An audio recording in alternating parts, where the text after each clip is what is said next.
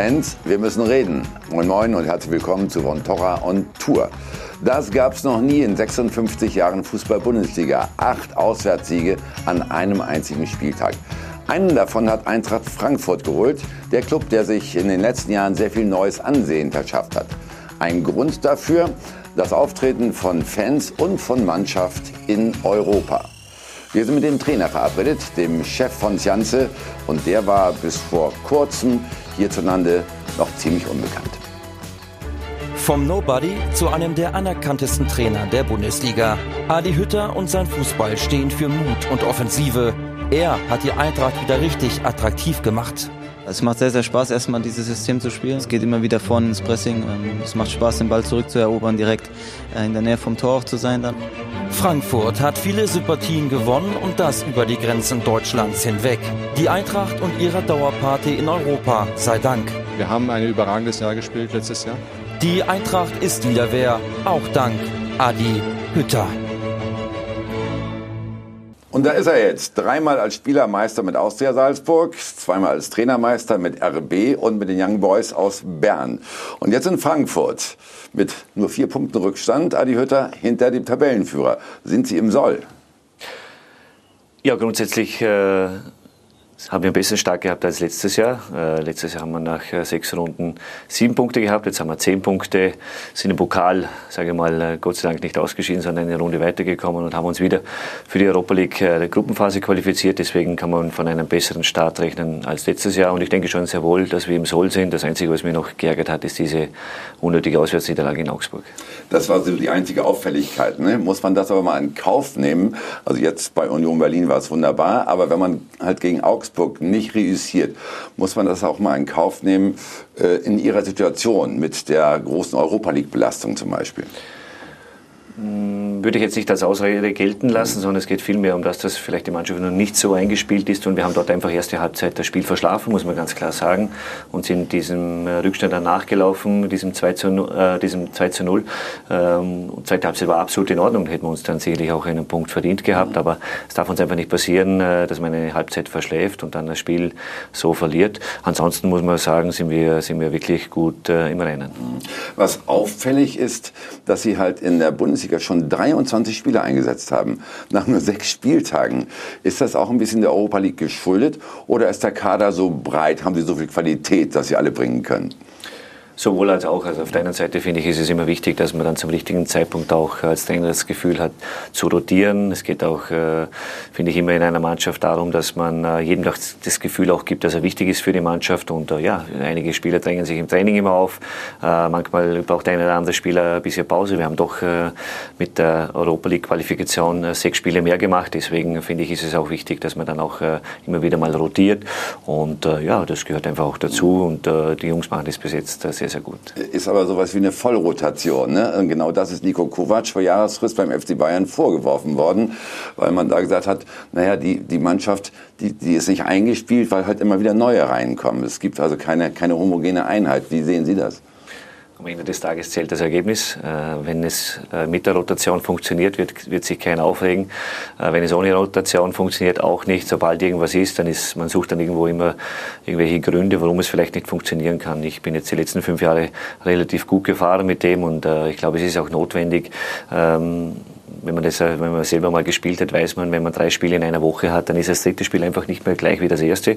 Und deswegen habe ich auch einen dementsprechenden Kader, um auch den anderen die Möglichkeit geben, äh, sich zu zeigen und den anderen eventuell eine Pause zu können. Ist ja so ein 30er-Kader, also das ist schon ziemlich viel. Okay, es sind in drei Wettbewerben, da muss man schon mal ein bisschen mehr Spieler zur Verfügung haben. Äh, aber inwieweit äh, liegt die Rotation auch so ein bisschen ein Stück weit daran, dass Sie sagen, ich will nicht, dass der Mannschaft doch schon in der Winterpause die Puste ausgeht?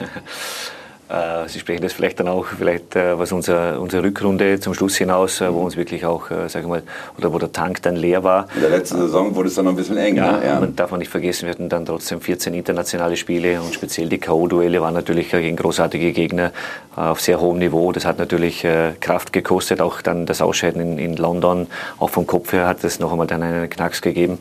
Habe mich dann entschieden, mit der Mannschaft auch weiterzuspielen.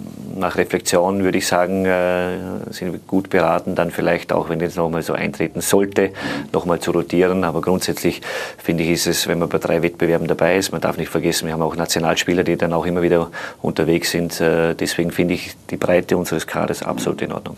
und am Anfang der Saison haben Sie ja sogar sechs neue dazu geholt, prominente Namen dabei, Dost zum Beispiel, noch einige andere. Rode praktisch gekauft, wieder gekauft und äh, Trapp auch wieder gekauft, nachdem sie ausgeliehen waren. Nach welchen Kriterien, Adi Hütter, wird dieser Kader ausgesucht? Was spielt bei Ihnen da eine große Rolle? In erster Linie versuchen wir natürlich immer Qualität zu bekommen. Äh, es gibt eine klare äh, Art und Weise, wie wir auch Fußball spielen wollen. Dementsprechend versuchen wir auch, äh, dass, äh, dass wir Spieler an Bord holen, die auch wirtschaftlich machbar sind. Ähm, und ja, wir haben jetzt wieder ein paar neue. Es hat natürlich wieder Wechsel gegeben. Ähm, darf nicht vergessen, die Spieler, die ausgeliehen waren, wie Kevin Trapp, Sebastian Rode, was Sie schon angesprochen haben, Martin Hintecker, die einfach auch gezeigt haben im Frühjahr, wie wertvoll das sie sind. Kevin war ja schon länger dabei. Das war unglaublich wichtig, diese Spieler zu verpflichten. Ja, und die drei Jungs, die vorne eine wirklich Top-Saison gespielt haben, sind uns leider alle abhanden gekommen. Und deswegen mussten wir auch äh, in der Offensive was tun mit Bastos, ja. mit André Silva, haben versucht, auch den Kader in der Breite, speziell was das Mittelfeld betrifft, äh, ja, zu verstärken, äh, breiter aufzustellen, aber auch qualitativ hochwertig zu ersetzen. Ich will aber gerne noch mal ein bisschen nachhaken, weil Sie stehen ja wirklich auch für offensiven Fußball. Was ist bei Ihnen dann wichtig, wenn Sie an neue Spieler rangehen? Also eher Kreativität, eher Schnelligkeit oder vielleicht auch, dass sie vielseitig einsetzbar sind, bis auf den Torwart? Auch äh, berechtigte, gute Frage. Es geht eigentlich, einen Kader so zusammenzustellen, dass man auch variabel ist, dass es vielleicht auch Spieler gibt, die äh, möglicherweise auf zwei, drei Positionen spielen können, speziell was die Außenbahn betrifft. Äh, ein Spieler, der links äh, vielleicht auch rechts spielen kann, finde ich immer sehr, sehr wichtig. Ansonsten, wenn man den heutigen Fußball einfach auch betrachtet, dann äh, ja, ist Schnelligkeit, äh, Dynamik ein sehr, sehr wichtiger Faktor, finde ich. Mentalität ist auch so ein Thema, wo für mich wahnsinnig wichtig ist. Spieler, die auch hungrig sind, die eventuell hier in Frankfurt auch den nächsten Schritt mitmachen wollen, sind halt so Kriterien, wo man, ja, wo man sich Gedanken macht, wie man einen Kader zusammenstellt. Und äh, wie gesagt, nach den Abgängen bin ich jetzt mit diesem Kader auch wieder sehr zufrieden als Trainer. Fakt ist natürlich, dass, äh, das sage ich Ihnen, liebe Zuschauer, in den letzten zwei Jahren eine hohe Fluktuation stattgefunden hat bei der Eintracht. Wegen des Erfolges oder trotz des Erfolges? Das fragen wir. Kaum ein anderer Verein hat in den letzten Jahren einen so kometenhaften Aufstieg vollzogen wie die Eintracht. Pokalsieger, Europa League Halbfinale, in irgendeinem Wettbewerb gab es immer eine Dauerparty. Ich glaube sehr wohl auch, dass äh, wir anders wahrgenommen werden als vor einem Jahr. Das hat aufgrund unserer Leistungen zu tun. Aber Erfolg weckt Begehrlichkeiten und denen ist man in Frankfurt erlegen. Jovic, Rebic und Aller alle weg. Die Büffelherde erzielte zusammen 57 Tore in der vergangenen Saison. Der Kahlschlag im Angriff, ein Schock. So sind die Machtgesetze leider ähm, im Fußball. Das, das muss man leider dann auch anerkennen. Und dann hieß es einfach, okay, die bittere Pille schlucken am Ende des Tages und natürlich äh, das Beste auch für Eintracht Frankfurt rauszuholen. Und äh, ich glaube, das ist uns sehr gut gelungen. Adi Hütter muss also wieder ein neues Team formen, Automatismen und Taktik neu einstudieren. Kurzum, die Eintracht muss sich neu erfinden. Wieder einmal.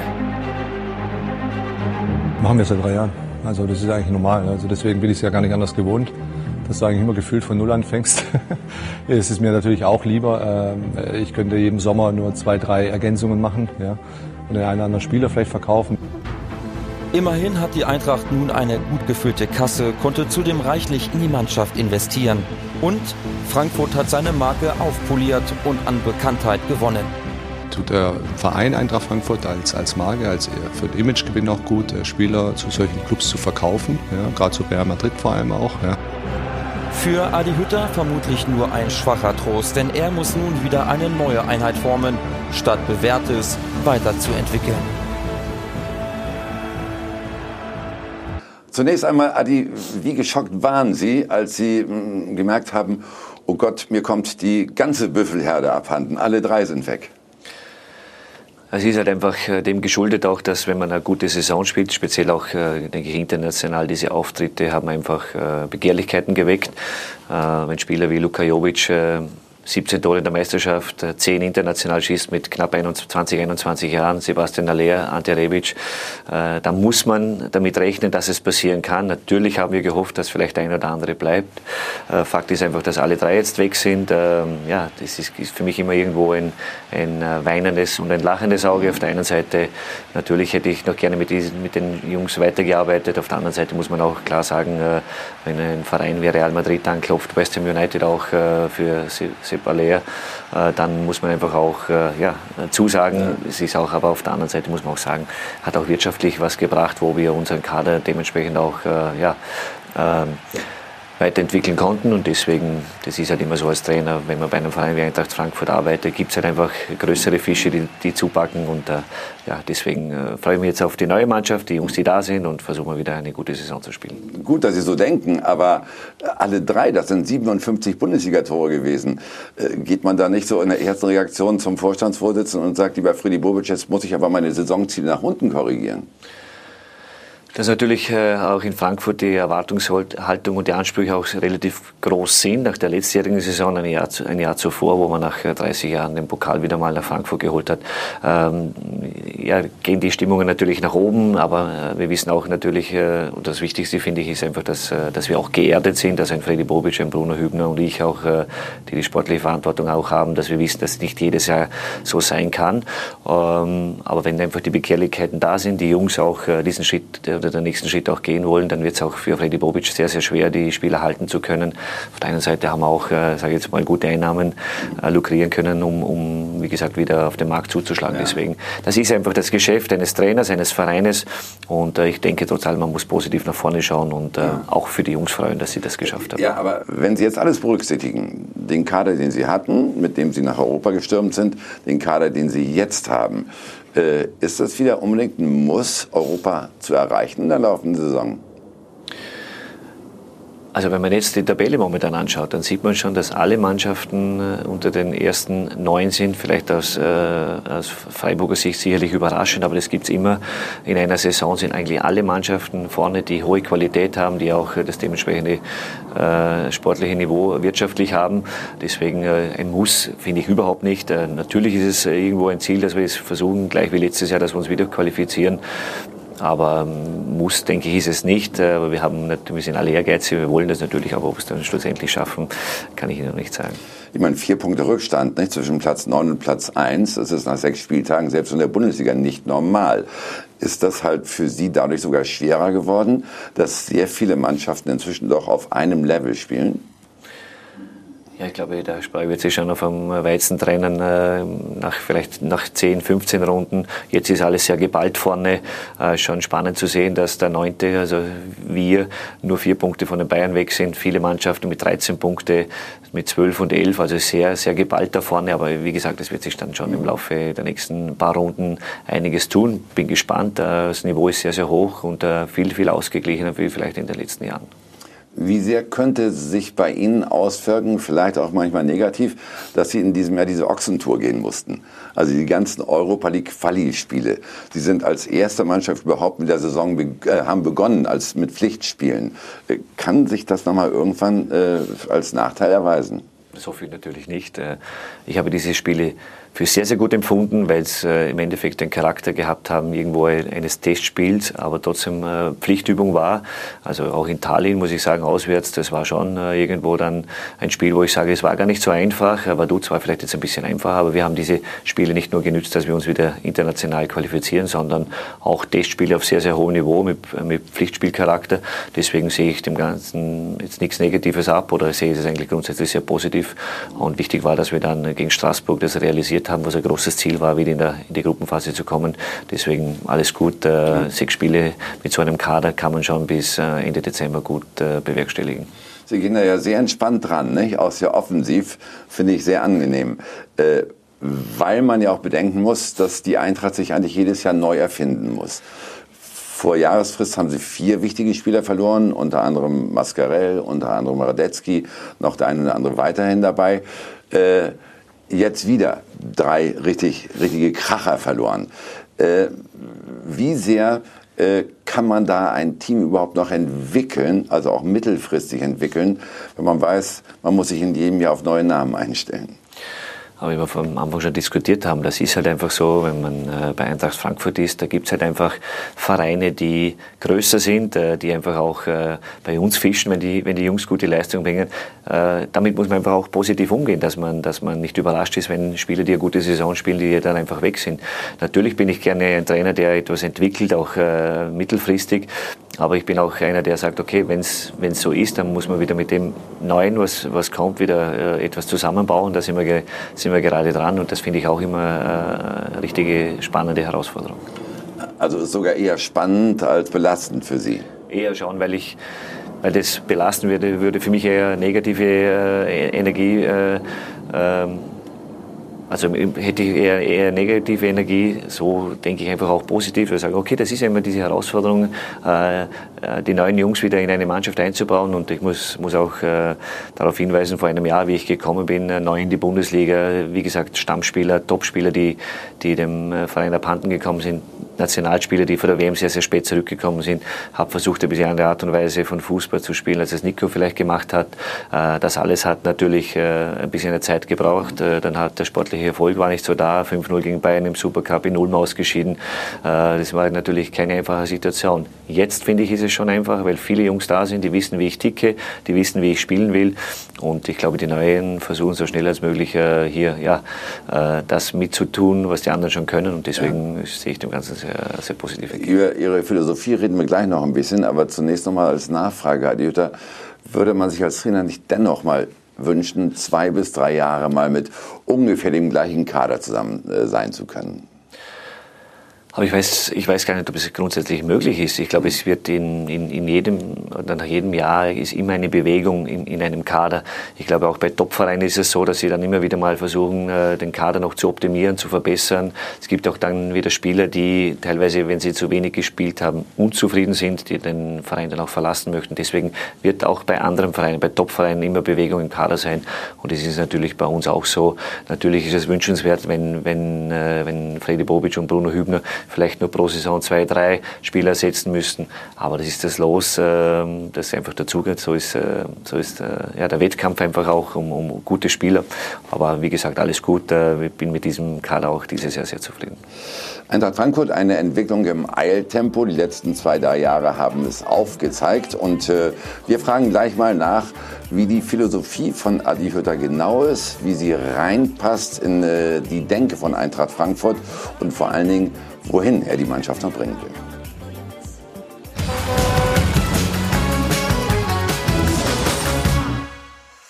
Wir sind zurück bei Von Torra an Tour und sprechen über die Zukunft von Eintracht Frankfurt mit dem Cheftrainer, mit Adi Hütter.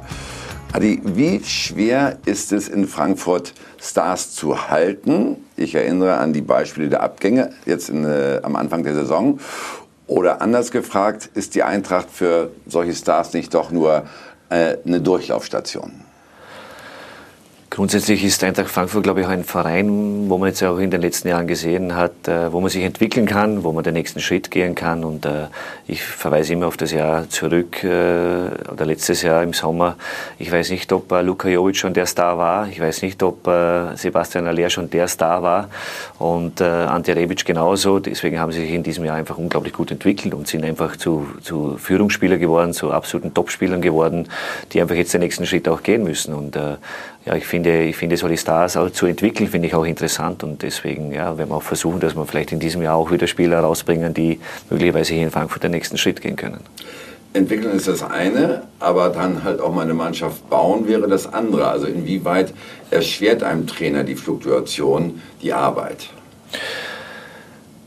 Ja, man muss, wie gesagt, positiv schon mit dem Ganzen mal umgehen. Und äh, ich finde jetzt auch nicht, dass wir so eine großartige Veränderung äh, gehabt haben. Wir haben mit Kevin Trapp den Tormann gehalten, mit Frederik Röner auch einen zweiten sehr guten Tormann. Auch die anderen zwei sind zwei gute Tormann. Die Abwehr ist mehr oder weniger fast gleich geblieben. Im Mittelfeld haben wir jetzt versucht, äh, in der Breite, was die Qualität betrifft, äh, zu optimieren, zu verbessern. Das ist uns, denke ich, ganz gut gelungen. Das waren eigentlich nur die drei da vorne, wenn man so will, ne? oder? Im Endeffekt ja. Und ja. Äh, was ganz, ganz wichtig war, das hat man auch am Ende der Saison gesehen, Danny da Costa oder ein Philipp Kostic, die mehr oder weniger das ganze Jahr über fast 50 Spiele gemacht haben, äh, wo ich schon bei Danny da Costa speziell immer gedacht habe, hoffentlich tut das beim Training nicht weh, weil wir zu wenig Alternativen gehabt haben. Jetzt ist Timmy Chandler auch wieder zurück. Wir haben Erik Durm äh, auch geholt, der beide Positionen äh, spielen kann. Deswegen haben wir uns hier sicherlich absolut verbessert und äh, ja, die Stürmer, die drei, die wir verloren haben, haben jetzt natürlich äh, versucht zu ersetzen mit drei anderen Jungs.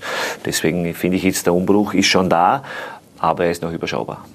Damit sind wir bei Ihrer Philosophie als Trainer. Was ist da Ihr erster Ansatz? Wie ist da Ihre Denke? Jetzt bin ich äh, elf Jahre im Geschäft. Ich war früher ein reiner Ballbesitztrainer. Mir war das Spiel mit dem Ball das Allerwichtigste. Von hinten bis vorne musste das äh, schön ausschauen, guter, kontinuierlicher Spielaufbau, bis ich dann auch äh, ja, mit Grödig dann, wo ich aufgestiegen bin, habe ich gesagt, ich möchte das verändern. Ich habe 1992 einen Trainer gehabt mit Mila Miklavic beim GAK, der war ein absoluter AC Milan-Fan. Grazer AK muss man für die deutschen Zuschauer sagen. Ja, Grazer AK.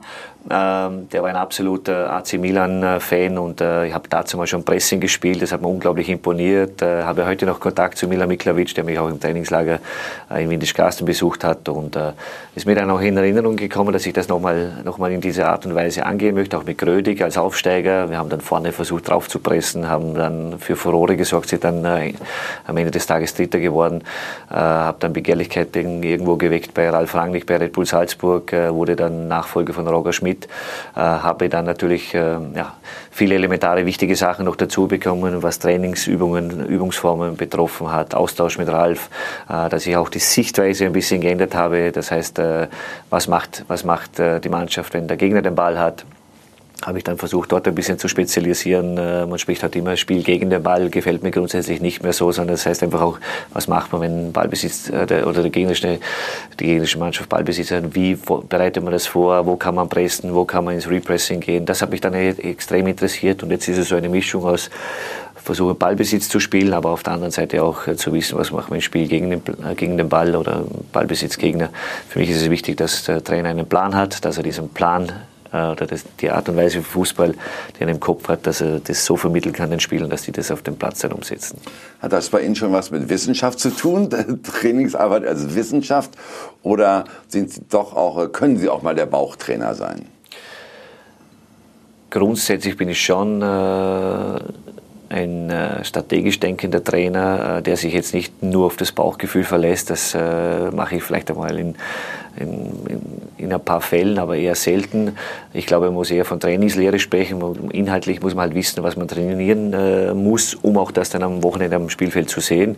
Äh, deswegen versuche ich die Mannschaft dahingehend auch in jeder Trainings- und Übungsform äh, dahingehend einzustellen und äh, zu trainieren, dass sie das am Wochenende umsetzt, mit viel Analyse auch, äh, was unser eigenes Spiel betrifft, um dann schlussendlich den Fußball zu sehen, den ich, äh, den ich mir wünsche.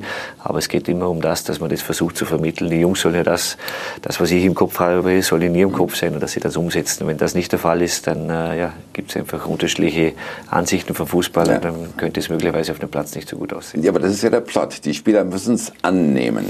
Wie kriegen Sie das hin? Ja, Sie können sich vorstellen, letztes Jahr mit dem Pokalsieg, äh, Nico ist einfach auch ein Trainer gewesen, der bei Eintracht auch versucht hat, unglaublich viel Wert zu legen auf die Defensive, auf die Kompaktheit, und dann kommt ein Trainer, äh, der in Österreich und in der Schweiz gearbeitet hat und möchte jetzt äh, ja, alles verändern, vorne drauf zu gehen, äh, hinten sehr viel Raum zu lassen. Das Einzige, wo man, wo man punkten kann, ist, wenn man dann die Ergebnisse bringt. Ich glaube, die Mannschaft hat trotz allem, auch wo wir am Anfang die Ergebnisse nicht gebracht haben, in der Analyse auf dem Trainingsplatz immer hart daran gearbeitet und auch daran geglaubt, dass es funktionieren kann. Und im Endeffekt ist dann der Knopf aufgegangen, haben die Ergebnisse gepasst, hat die Art und Weise, wie wir Fußball gespielt haben, haben gepasst. Ähm, und deswegen ist es, glaube ich, immer das Wichtigste, dass man die Spieler davon überzeugt, was man, was man äh, spielen möchte. Und ich glaube, das ist mir ganz gut gelungen. Um Sie als Trainer ein bisschen besser kennenzulernen, Adi Hütter, machen wir jetzt mal so eine kleine End- oder Weder-Runde, wie ich immer sage. Äh, kurze Antworten drauf gibt eigentlich ja nur End oder Weder. Und äh, wir fangen an mit äh, lieber 6 zu 5 oder 2 zu 0? Lieber 6 zu 5. Das kennzeichnen Sie. Kumpeltyp oder harter Schleifer? Sowohl als auch. Oh, muss man da wirklich von Fall zu Fall gehen, von Spieler zu Spieler gehen? Oder ich, liebe, ich liebe ja auch das Nähe-Distanz-Verhältnis. Mhm. Also die Spieler müssen immer spüren, äh, dass der Trainer da ist, dass die Tür immer offen ist, auch wenn sie Privatprobleme haben. Äh, ich bin dann irgendwo auch ein, ein, ein Coach, der ihnen auch helfen will, ein Partner, äh, um die Probleme zu lösen. Auf der anderen Seite kann ich natürlich, was jetzt ähm, die Übung am Trainingsplatz sein kann, wenn ich etwas durchsetzen will, da kann ich natürlich auch sehr hart sein. Kopf oder Körper, was ist wichtiger? Psyche oder Physis? Eigentlich wieder beides, aber wenn der Kopf nicht stimmt, äh, dann kann man körperlich, glaube ich, nicht das bringen, was, was in einem drinnen steckt. Taktik, Fuchs oder Motivator? Für mich immer alles beides. Also, ich, finde, ich finde es wahnsinnig wichtig, wenn man als Trainer natürlich diese fachliche Kompetenz hat, die braucht man. Ähm, aber auf der anderen Seite muss man auch, äh, man ist ständig Motivator. Also die Jungs äh, müssen auch auf dem Trainingsplatz immer diese dementsprechende Motivation auch spüren von einem Trainer, diese, diese Energie, was ein Trainer hat. Deswegen äh, für mich trotzdem wieder beides. Da frage ich trotzdem gleich mal nach, weil, nach, weil es vielleicht Schwerpunkte gibt. Also ist es eher die Motivation und die Psychologie oder eben doch die äh, taktische Arbeit mit dem Team? Ich habe mir oft Gedanken gemacht, was ist, was ist wichtiger als Trainer? Wenn man heute ein unglaublich guter Trainer ist, der fachlich sehr, sehr gut ist, äh, aber ich sage, was die persönliche und soziale Kompetenz äh, betrifft, mit dem anderen nicht mithalten kann, dann denke ich, wird es auf Dauer sehr, sehr schwierig sein. Wenn man jetzt zum Beispiel nur ein äh, sehr netter Trainer ist, ein, ein guter Kumpeltyp ist, aber wenn man den dreimal verliert und den Jungs nicht die Werkzeuge in die Hand drücken kann, was sie verändern können, dann denke ich, wird es auch irgendwann einmal schwer. Deswegen braucht man beides. Aber setzen Sie nicht Schwerpunkte oder ist das wirklich von Fall zu Fall oder ja äh, unterschiedlich? Also kommt es auf den einzelnen Spieler an. Muss man mit Spielern einzeln halt anders umgehen? Also ich glaube, das Wichtigste ist, dass äh, wir sprechen immer von, von Spielern. Im Endeffekt äh, sage ich auch immer wieder gerne, hinter jedem Spieler steht ein Mensch. Und jeder Mensch ist ein bisschen anders, äh, funktioniert ein bisschen anders, äh, hat einen anderen Zugang. Deswegen muss man, finde ich, immer zuerst einmal den Menschen kennen äh, hinter dem Spiel. Und das ist das, äh, wo ich auch immer wieder als Steckenpferd meiner Arbeit betrachte, dass ich auch mal den, den, den, den Menschen persönlich auch besser kennenlerne, um dann zu wissen, wie ich mit ihm umgehe, umzugehen habe. Und wenn dann Probleme sind, die auch, sage ich mal, in der Privatnatur sind, ob das Familie ist oder sonst irgendwas. Und wenn man das dann weiß, oder du siehst auf dem Trainingsplatz, dass vielleicht etwas nicht so funktioniert, dann weiß ich, warum das vielleicht ist. Aber wenn ich es wenn nicht weiß, dann äh, ich, äh, behandle ich den vielleicht ungerecht. Und deswegen ist es mir schon unglaublich wichtig, auch dieses, diese, diese Nähe zu den Spielern zu haben. Auf der anderen Seite auch aber auf dem Platz äh, ja, absolute Professionalität zu fordern. Aber dazu sind ja auch Einzelgespräche notwendig. Nur kann man das beim Kader von über 30 Leuten? Kann man jedem Einzelnen gerecht werden? Nein, muss ich ganz ehrlich sagen, würde ich gerne, äh, würde ich oft noch gerne viel mehr Zeit äh, damit verbringen, mit den Jungs äh, individuell mehr zu sprechen. Aber bei, bei so vielen äh, Spielern, beziehungsweise bei, so, bei dem Programm, was wir haben, ist es fast nicht möglich. das ist das, was mich stört, weil sonst würde ich nur mehr mit den Jungs sprechen, wäre zwar super, aber auf der anderen Seite muss ich auch das Training mitgestalten, am, am Platz machen. Deswegen komme ich da manchmal zu kurz, dass mich, was meine Arbeit betrifft, auch ein bisschen ärgert. Aber es gab bei Ihnen doch schon mal den einen oder anderen Fall, da ist es auch ins Menschliche reingegangen in der Kommunikation mit ihren Spielern. Nicht? Da gab es eben schon mal schwierige Fälle. Ich glaube, bei einem ihrer Spieler ist der Bruder mal wirklich sehr unvermittelt gestorben. Wie geht man dann mit solchen Situationen um zum Beispiel? Also das ist ganz wichtig, weil nochmal, das sind zwar alles Profis, Spieler, aber... Wer war das nochmal? Lukas Toro. Ja. Lukas mhm. Toro ist sein äh, Bruder, ganz überraschend äh, in der Nacht vor dem Heimspiel gegen äh, Lazio Rom in der Gruppe, wo wir gespielt haben, gestorben. Er ist in der Früh dann gekommen und hat mir das dann mitgeteilt. Das war natürlich äh, Ausnahmezustand, sage ich mal. Und äh, er wollte auch nicht, dass die Spieler das wissen. Ich habe ihn dann auch gefragt, ob er, ob er spielen möchte oder ob er sofort nach Hause möchte. Er hat dann signalisiert, dass er trotz allem unbedingt spielen möchte. Äh, die Eltern äh, sind natürlich abgereist, ist klar, die waren da. Äh, haben dann von dem Fall äh, gehört und sind, sind dann nach Hause geflogen, aber er wollte unbedingt spielen und dann habe ich das auch gemacht, hat dann eine tolle Partie gespielt und nach dem Spiel sind äh, ja, dann die Emotionen aus ihm rausgebrochen, die, das kann mich noch gut erinnern auf dem Platz, wie die, wie die Mannschaft dann sich irgendwo nach dem 4-1 gefreut hat, aber Lukas natürlich auch geweint hat und äh, die Mannschaft hat dann das erfahren und so weiter, dann habe ich einen Kreis gemacht, wo ich grundsätzlich nie mache und äh, das dann auch nochmal erklärt. Und es war dann schon ein unglaublich emotionaler Abend. Auf der einen Seite Freude über den Sieg, aber natürlich auch das Mitgefühl und Mitleid für Lukas Toro. Da wird alles andere dann plötzlich unwichtig, oder? Ja. ja. ja. Aber Motivation ist bei Ihnen doch eine Sache, die schon, äh, ich sag mal, ziemlich weit oben steht. Sie haben unter anderem zwei Bücher geschrieben, was kaum jemand weiß. Eins mit dem wunderschönen Titel Die elf Gesetze der Motivation im Spitzenfußball. Äh, wie sind Sie darauf gekommen? Waren Sie gerade äh, ohne festen Job und haben gesagt, ich will mir jetzt die Zeit vertreiben? Oder war das bei Ihnen wirklich gezielt, dass Sie sagen, ich muss den Leuten mal meine Philosophie erklären? Also grundsätzlich ist das so, dieses Buch habe ich mit dem Dr. Jörg Zeiringer, das ist ein Motivationspsychologe und Unternehmensberater, sehr, sehr guter Freund von mir, der mich auf die Idee gebracht hat, wo wir gemeinsam ein Buch schreiben. Und das war äh, 2006, äh, wo ich mich dann entschlossen habe, dass ich sage, okay, da möchte ich dabei sein. Habe auch dann versucht, mit ihm zusammen äh, viele ehemalige Spieler mal über das Thema Motivation zu befragen und somit ist das Buch auch entstanden. Und äh, ja, ich finde auch, äh, man muss ab und zu als Trainer auch über den Tellerrand schauen und sich auch da mal äh, beteiligen in etwas, wo, ja, wo man etwas weitergeben kann. Und Motivation hat ja nichts, das Wort Motivation kommt ja vom Wort Motiv, also das hat immer einen Grund, äh, warum man irgendetwas macht. Und deswegen finde ich, äh, Motivation ist äh, etwas sehr, sehr Wichtiges. Äh, wenn man keine Motivation hat, hat man auch, äh, oder umgekehrt, wenn man kein Ziel hat, hat man auch keine Motivation. Und deswegen ist es für mich schon etwas sehr, sehr Wichtiges. Und dahingehend versuche ich auch die Jungs immer zu pushen. Und ja, wie gesagt, das machen sie auch sehr, sehr gut. Sie bedienen sich ja auch bei, bei großen Zeitgenossen. Äh, das heißt, Sie schauen über den Tellerrand des Fußballs hinaus. Ein Zitat von Herbert von Karajan ist Ihnen, glaube ich, ans Herz gewachsen. Das will ich unseren Zuschauern näher bringen, äh, näher bringen. Wenn du jedes Jahr deine Ziele erreichst, hast du sie zu niedrig gesteckt, haben Sie gesagt. Ja, aber was ist denn, wenn man sich jedes Jahr neue Ziele steckt nach dem Erreichen? Grundsätzlich sollte man das immer machen, aber ich sage jetzt immer, wenn die Linie hier ist und sagt, okay, das ist unser Ziel und das erreiche ich jedes Mal, dann sind alle zufrieden. Aber man kann auch einmal ein, ein Ziel sehr, sehr hoch ansetzen. Man muss nur aufpassen, äh, dass es nicht unerreichbar ist. Aber ich sage immer, wenn das Ziel hier ist, äh, wo man jedes Jahr erreicht oder man steckt es hier und man kommt vielleicht nur bis hierher, äh, habe ich, bin ich vielleicht hier gescheitert, aber ich bin trotzdem immer weiter wie hier. Deswegen versuche ich immer irgendwo sehr hohe Ziele anzusetzen, um damit auch die Motivation noch zu steigern und bin in den letzten Jahren eigentlich sehr, sehr gut damit gefahren. Ja, aber was heißt das jetzt bezogen auf die Eintracht? Stellen Sie sich vor, Sie erreichen dreimal hintereinander Ihr Ziel. Dann sind Sie ja zu niedrig gesteckt, oder? ja gut, äh, nach dem letztjährigen äh, Start äh, konnte wahrscheinlich niemand rechnen, dass wir am Ende des Jahres im Europacup der Europa League Halbfinale äh, gestanden wären, dass wir noch Siebter geworden sind. Äh, es war schon trotz allem eine sehr, sehr starke Saison.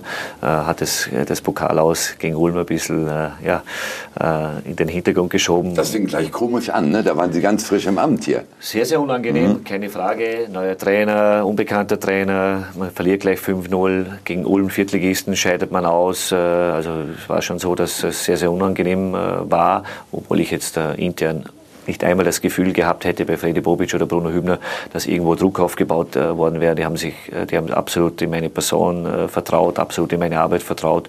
Und ich glaube, das war auch ein ganz, ein ganz ein äh, wichtiges Element äh, für die, für die nächsten darauffolgenden Spiele. Mhm. Äh, ich glaube, Sie gehen da eben sehr, sehr hoch ran, sagen Sie ja selber, Ziele schon ein bisschen hoch stecken. Sie nehmen Ihre Mannschaft auch mit. Wie sehr glauben Sie auch an Ihren eigenen Plan und wie muss man das der Mannschaft mitteilen? Wie gesagt, wenn die Ziele jetzt sehr, sehr unrealistisch werden, wenn ich jetzt sage, äh, wenn ich jetzt sagen würde, wir wollen dieses Jahr mit Eintracht äh, Frankfurt Meister, deutscher Meister werden, dann ist das für mich einfach ein unrealistisches Ziel. Wer weiß, wer weiß, es sind nur vier es gibt, Punkte. Es gibt, es gibt ja Leicester City auch in England, klar, ja, äh, genau. wo sehr, sehr überraschend war. Aber ich sage, das ist dann schon irgendwo sehr unrealistisch. Aber man muss einfach auch, oder ich versuche immer wieder, die Ziele so hoch anzusetzen, weil es auch, ja, äh, etwas ist, wo die Jungs dann auch anspornt, wo man dann auch äh, das versucht tagtäglich vorzuleben. Und äh, deswegen, ja, ich denke, das ist so, Zielsetzungen bedeuten für mich sehr, sehr viel und dahingehend den Jungs auch, wenn sie einen Trainer haben, der sagt, okay, der hat hohe Ziele, der hat hohe Ansprüche, der hat eine hohe Erwartungshaltung und da möchten wir auch mitziehen. Deswegen, ja, es gehört einfach auch dazu. Ja, aber nun ist ja so eine Mannschaft doch wirklich ein sehr komplexes Konstrukt. Ne?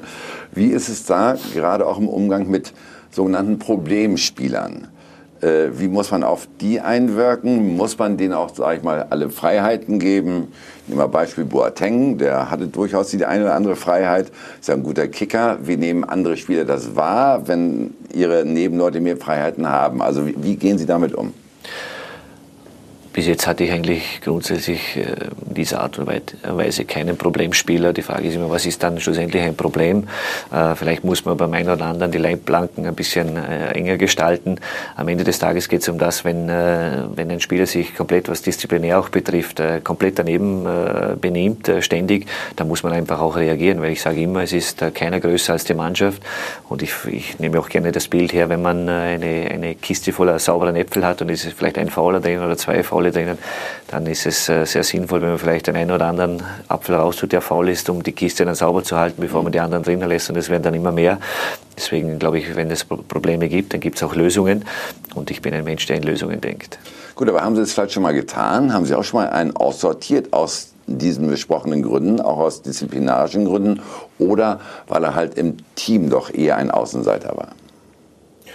Grundsätzlich äh, eines muss man auch wissen, es sind nicht immer alle Spieler 100% zufrieden und glücklich. Ein Spieler ist nur dann glücklich, wenn er spielt. Aber ich glaube, es ist auch wichtig, sich mit denen Spielern zu befassen, die vielleicht jetzt einmal in der zweiten Reihe stehen, stehen weil für mich das einfach wahnsinnig wichtig ist, die trotz, dass die trotz allem immer versuchen, äh, im Training auch äh, so äh, Druck aufzubauen, dass, wir, dass ein Konkurrenzkampf da ist, dass, dass ein, ein hochwertiges Training auch da ist, um auch äh, ja, dann, äh, wie gesagt, äh, ein hohes Niveau zu haben, das man dann auch im Spiel wieder verwenden kann. Aber so Problemkinder habe ich jetzt in der Art und Weise noch nicht gehabt. Es gab sicherlich in diesen elf Jahren schon Spieler, wo, wo, wo man sich ein bisschen schwerer getan hat, wo die Leistung nicht gepasst hat, wo vielleicht das eine oder andere war gibt es auch Möglichkeiten zu sprechen, zu reden und im Endeffekt dann zu handeln und da muss man sich einfach trennen. Wir nennen keine Namen, oder? Wir nennen keine Namen. Gut, okay. Sie waren jetzt davor in zwei doch kleineren Ligen unterwegs. Ne? Wie schwer war für Sie der Schritt in die Bundesliga? Grundsätzlich ist ein großer Schritt, aber jetzt kommen wir wieder, was Zielsetzung betrifft, Motivation betrifft. Äh, ich habe einfach mal nach meiner aktiven Karriere gesagt, ich möchte das Trainerhandwerk erlernen, habe das in Österreich gemacht, hatte ein paar Vereine, habe dann die Möglichkeit gehabt, nach äh, zwei sehr guten Jahren bei Grödig, äh, wo wir von der zweiten Liga in die erste aufgestiegen sind und gleich Dritter geworden sind, den Europacup-Platz erreicht haben, dass Ralf Rangnick auf mich zugekommen ist und mhm. gesagt hat, wir möchten dich gerne als Trainer von Red Bull Salzburg holen. War natürlich eine tolle Auszeichnung für mich, äh, war dann ein Jahr dort, äh, konnte das Double holen, ähm, haben uns dann einvernehmlich getrennt. Und Gut, aber Sie haben auch nie so an der Champions League, das heißt geschnuppert schon, aber ich glaube, RB hat es elf Jahre nicht geschafft, genau. überhaupt in die Champions League zu kommen. Also so den großen Fußball, den haben Sie noch gar nicht so richtig wahrgenommen, erst hier. Stimmt, äh, wobei ich dann sagen muss, äh, nach diesem Jahr hatte ich dann drei Monate Pause und habe mich dann entschieden, äh, ins Ausland zu gehen, zu Young Boys Bern, ein toller Verein, der ja der Vormachtstellung in der Schweiz, äh, was FC Basel betroffen hat, einfach noch nicht mithalten konnte und ich einfach auch das äh, hohe Ziel gehabt habe, zu sagen, okay, wir greifen die, wir greifen die Basler dann einmal an. Das ist im dritten Jahr dann passiert und sind dann mit 15 Punkten Vorsprung Meister geworden. Als Außenseiter, nicht? Das muss man dazu sagen. Muss man dazu sagen, ja, aber absolut verdient. Und äh, ja, es hat mir dann die Türe geöffnet in die deutsche Bundesliga, das mir dann schlussendlich auch mein Ziel war. Hatte vorher schon einen Bundesligisten einmal äh, abgesagt, weil es einfach nicht der richtige Zeitpunkt welchem, war. Welchem? Jetzt frage ich da mal nach. Jetzt können Sie es erzählen. Ich glaube, da wo Sie eine gute Verbindung auch haben. Oh. Und äh, ja. deswegen, aber es war ein tolles Gespräch. Äh, Werder Bremen hat einen, Werder Bremen kann man ja sagen, weil, weil sagen, haben ja. jetzt einen mhm. tollen Trainer gefunden. Ich hatte mhm. äh, mit, äh, mit Baumann ein tolles Gespräch. Und, äh, aber es war für mich einfach nicht der richtige Zeitpunkt, weil ich die Arbeit in, in Bern einfach auch fertig machen wollte. Gott sei Dank habe ich das gemacht, äh, weil Schweizer Meister zu werden als Außenseiter war schon ein äh, eine richtig äh, ja, tolle Sache. Und dann gab es das Gespräch mit Eintracht Frankfurt, das sehr, sehr gut war. Ich war einer von mehreren Kandidaten und wie der Anruf dann gekommen ist von Freddy Bobic, dass äh, ich Eintracht Frankfurt ja. übernehmen soll, ist mir natürlich äh, ja, schon ein toller Wunsch in Erfüllung gegangen und äh, ja, der Wunsch in Erfüllung war vor einem Jahr. Jetzt bin ich seit einem Jahr hier in der mhm. Bundesliga, fühle mich sehr, sehr wohl. Tolle Liga, natürlich äh, eine der besten der Welt und äh, für mich war es sehr, sehr wichtig, dass ich mich auch hier versuche durchzusetzen. Sie leben in Frankfurt, okay, haben inzwischen auch eine Wohnung, aber Ihre Familie ist halt in Österreich geblieben. Sie führen also eine Fernbeziehung mit Frau, auch mit Tochter. Wie schwer ist das? Ist nicht immer einfach, äh, deswegen auch äh, weil äh, ja, die Familie ist einfach, ich sage jetzt mal immer, irgendwo die Basis, um auch äh, ruhig und gut arbeiten zu können. Aber ich habe eine tolerante, tolerante Frau zu Hause, die natürlich meinen Traum äh, mich auch leben lässt. Ich habe eine 20-jährige Tochter, die jetzt gerade in Spanien äh, äh, ein Fernstudio macht und deswegen, ja, wir sind, wir sind irgendwo getrennt und trotzdem sehr, sehr vereint und äh, wir machen das seit Jahren jetzt schon richtig gut und äh, ja, das Schönste ist, dass ich eigentlich meinen Traumberuf Fußballtrainer ausüben kann. Also mit 20-jährigen Töchtern kenne ich mich aus. Meine ist ein bisschen älter inzwischen, aber damals zu der Zeit, als ich da auch nicht jeden Tag ein Auge drauf werfen konnte, hat sie sich gleich einen Fußballer genommen. Da stellen Sie sich vor. ja, kann passieren. Natürlich kann es passieren. Für mich ist wichtig, äh, dass sie ihren Weg geht, äh, so wie ihre mhm. Tochter ihren Weg gegangen ist. Es ist auch äh, für jeden Vater der Wunsch, dass die Kinder ja, eigene Persönlichkeit werden, ihren eigenen Weg gehen, dass sie jetzt auch Sprachen lernt wie, wie Spanisch und so weiter. Und ja, sie ist jetzt noch solo und deswegen irgendwann wird schon mal einer hertanzen oder reintanzen in die Familie. Aber es ist, muss jetzt kein Fußballer sein. Muss aber dem Papa vorgestellt werden, oder? Das wäre schön, ja. ja. Adi Hütter, würden Sie eigentlich Ihren Job hinschmeißen, wenn es zu Hause in die falsche Richtung laufen würde? Gute Frage. Gute Frage haben wir auch schon gestellt. Äh, ich glaube, es wäre sehr schwierig, äh, wenn es zu Hause nicht funktionieren würde, dass man dann für den Fußball einen klaren Kopf hätte. Und das braucht man äh, als deutscher Bundesliga-Trainer, die auch international, so wie wir jetzt, engagiert sind könnte ich jetzt in dem Moment nicht äh, genau antworten, aber wäre sicherlich eine Riesenherausforderung, äh, so eine Entscheidung zu treffen. Äh, wenn ich mir das aussuchen müsste, Familie oder Fußball, äh, dann muss man ganz klar sagen, wer ist die Familie. Auch weil die Familie sie in schlechten Phasen auffangen würde? Oder anders gefragt, wer fängt sie überhaupt auf, wenn die Familie in Salzburg ist und sie hier? Ich habe mit äh, Christian Beintinger einen Assistenztrainer, der schon äh, 20 Jahre mein Freund ist, ein enger Freund ist, der, den ich dazu mal äh, vor vier Jahren mit in die Schweiz genommen habe. Äh, wir haben ein super Verhältnis, ist äh, ja eigentlich wie mein Bruder. Äh, mit ihm kann ich alles austauschen. Habe mit Armin Reutershahn noch einen Assistenztrainer, der viel Erfahrung hat in der Bundesliga, mit Mopes Betz, einen Tormann-Trainer. Wir haben wirklich ein, ein, tolles, funktionierendes Trainerteam, wo wir uns alle untereinander sehr, sehr gut verstehen. Gutes Funktionsteam. Äh, aber mit Christian ist es natürlich so, dass äh, derjenige ist, der, wenn es Probleme gibt und wenn wir etwas zu besprechen haben, kann ich ihm alles anvertrauen ich weiß für ihn alles, er weiß für mich alles und er ist ein unglaublich wichtiger Rückhalt für mich. Sie merken also schon, liebe Zuschauer, Adi Hütte hat das rundum sorglos Paket. Wie er ansonsten noch tickt, das äh, wollen wir gleich ergründen. Bleiben Sie bei uns.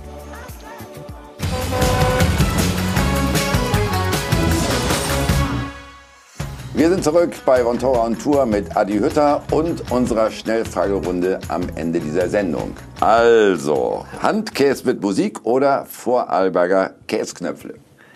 Muss ich ehrlich sagen, Vorarlberger Käsknöpfle am liebsten von meiner Mutter. Das ist doch wirklich handgemacht dann, ne, oder? Ja, ja, die Mamas können es am besten, hilft alles nichts. Ja. Skyline oder Berge? Berge ganz ehrlich. Sind Sie so ein Kraxler oder auch? Ah, grundsätzlich kein Kraxler. Ja, Skifahren schon auch, aber ich, ich liebe die Natur.